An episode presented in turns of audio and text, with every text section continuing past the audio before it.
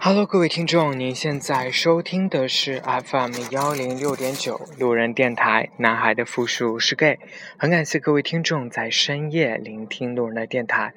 如果你喜欢路人电台，请把它推荐给你的好基友们。如果你想跟路人有进一步的互动，可以关注路人的微信公众号。那联系方式呢，都在节目简介当中。路人期待与你的相遇。那想给大家声明一下，嗯，我的微博呢，之前其实在。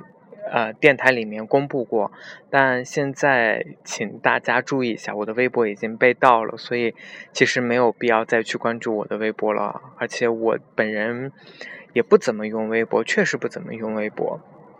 就这里给大家说一下，就没有什么太大的必要去关注我的微博了。然后今天想跟大家聊的一个话题就是谈恋爱为什么那么难？啊。想给大家分享一个我朋友的一个例子啊，就是我有一个朋友呢，他一直找不到合适的男朋友，然后他说现在找一个男朋友真的是太难了，我就问他说为什么？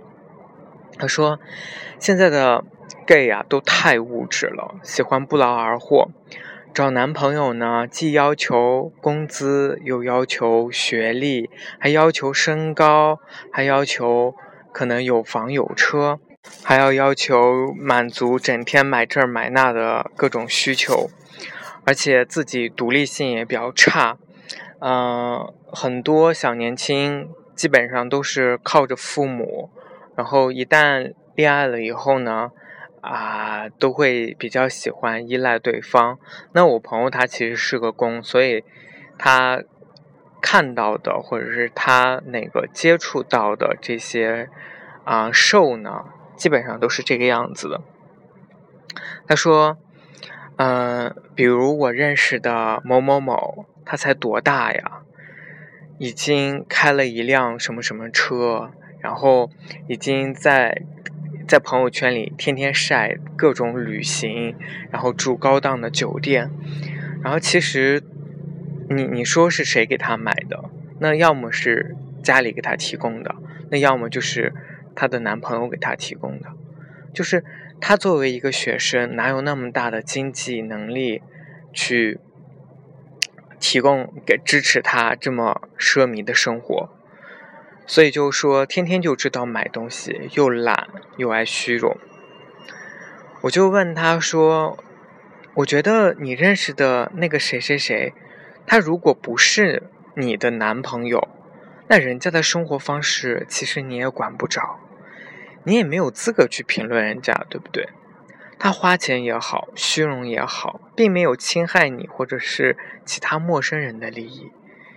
你整天把观察世界的热情都耗费在这件事情上，只能给你自己添堵。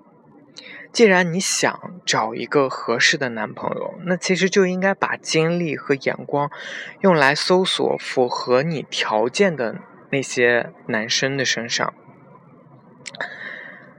我想了下，他提到的那个人，其实人品和私生活我真的不是很了解，但样子我是知道的，确实是一个比较爱打扮、比较潮的一个男生。他说：“找一个靠谱的男朋友谈何容易呢？他经常在小软件上刷，或者是在豆瓣小组里面逛，就是没有遇到一个好的。那些都是又懒又贪慕虚荣的拜金男孩。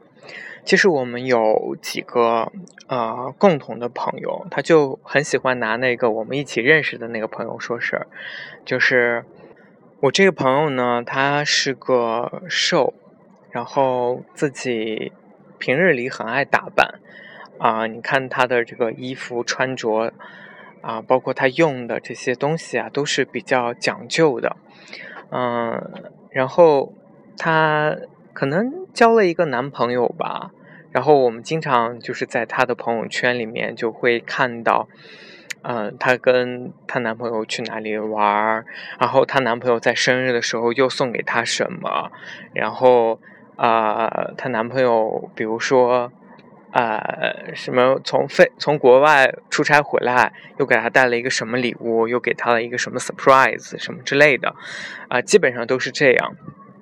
然后啊，我就他跟我说这个例子的时候，其实我没有办法去辩驳他，因为我确实我自己也是一个怎么说，就是金钱欲比较重的人，所以当我在朋友圈里面看到我这个朋友共同的朋友。发这样的东西的时候，我其实心里也不是特别好受，但是，我就是我就给他说，我说，其实，你你应该再去看看那个谁谁谁，就是我们其他的共同的朋友。我说，人家其实跟我家境差不多，但其实人家比我更努力，比我们都更努力，所以人家现在。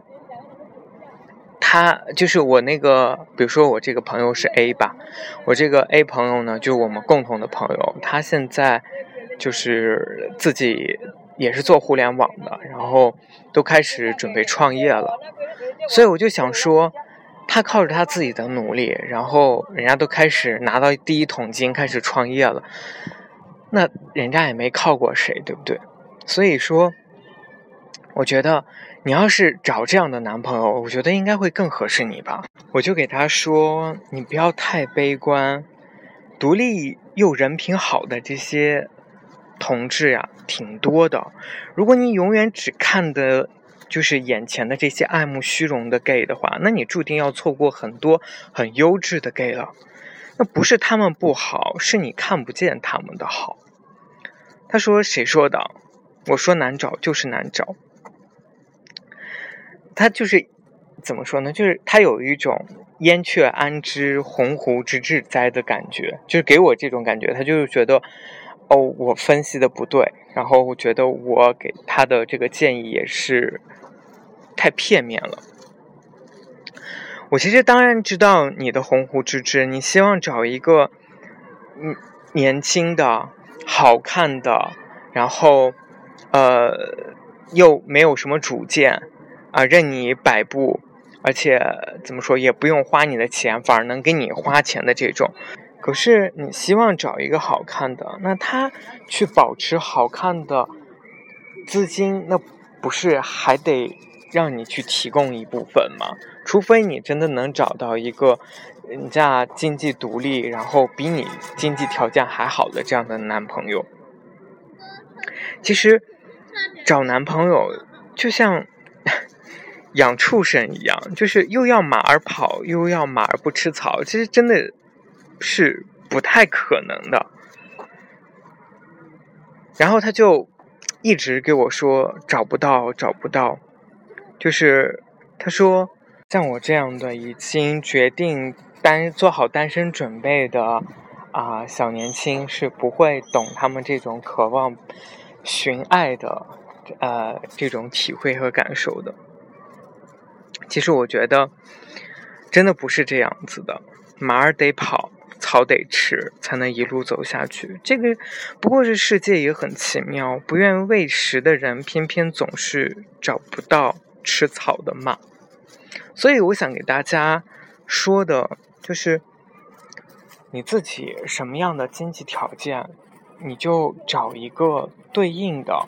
这样一个合适你的人，肯定是能找得到的，只不过是时间的问题。我们现在很容易去，嗯，怎么说呢？因为我觉得人呐都是视觉性的动物，所以我们很愿意去看什么？看帅哥，看这些型男帅哥的生活，看这些他们的朋友圈。我们总是觉得，哇，这些人。首先，我觉得人就是很矛盾的，就是。我们愿意看他们露脸露肉的照片，同时我们又很嫉妒他们在露脸露肉的同时又在炫富，又在炫自己奢靡的生活，所以我就觉得这就是人性的矛盾的一点。当你当你去撇开这些不看的时候，你自然也会不会变得那么的有对这个世界或者对同志。gay 有太多的这种偏见，其实我也会有。当我我看到这些人在朋友圈里面发发这些东西的时候，我我真的是我也心里不好受。为什么别人能享受到这一切，我自己享受不到？当然，我也反思自己为什么确实享受不到这些东西。我觉得同志都已经很难很难去寻找到自己的感情了。就是作为一个同志，就是不要像直男一样。大家都知道直男癌挺恐怖的，对不对？其实我刚才我说我所描述的这个朋友啊，我觉得他也是有点直男癌的这种倾向的。就是在他的这种观念和思想里面，他就认为有钱人都是。嗯，被包养的，他认为有钱人都是啊，好像都是富二代一样的这种。那其实很多真的是，我觉得 gay 圈真的是也是什么人都有，反正。那当然，我身边的这种 gay 也有，真是靠自己努力的。那我就说一个很典型的例子，就是老酸奶，那那真的很厉害，人家自己现在生活的这么滋润，也是因为他啊。比别人真的是付出了很多，所以现在得到了，就是怎么说呢，金钱上的一种回报吧。所以我觉得很多人，或者包括我自己也是，都觉得感情难找，难找，真的难找。可是你想一想，是你真的做好谈恋爱的准备了吗？还是你真的只是想说想谈恋爱，但是自己又没有把自己？而是把自己去匹配到一个合适的这样的一个群体当中去找那个对的人，或者是找那个合适你的人，对好了，那今天这期节目呢就录到这里，然后希望大家能够不要像直男一样一把所有的啊 gay 都一棒子打死。就是你其实是想谈恋爱的，但是你又对 gay 有这么多的成见，你自己就是我们都是 gay，但是我们对 gay 其实也有成见，对不对？所以其实啊，找到自己最匹配的或者最合适的那个阶级就好了啊，不要去太在意别人的生活，因为就是多去想一想身边的这些好的事情，不要把自己局限在。那一小群小群人的身上，他们也许确实是存在的，但是你为什么不能看看那些更优质的，然后靠自己努力拼搏的这些同志们？然后也许你就能找到他们，跟你一起努力，然后生活越变越好。好了，那今天这期节目就录到这里，晚安喽，各位听众。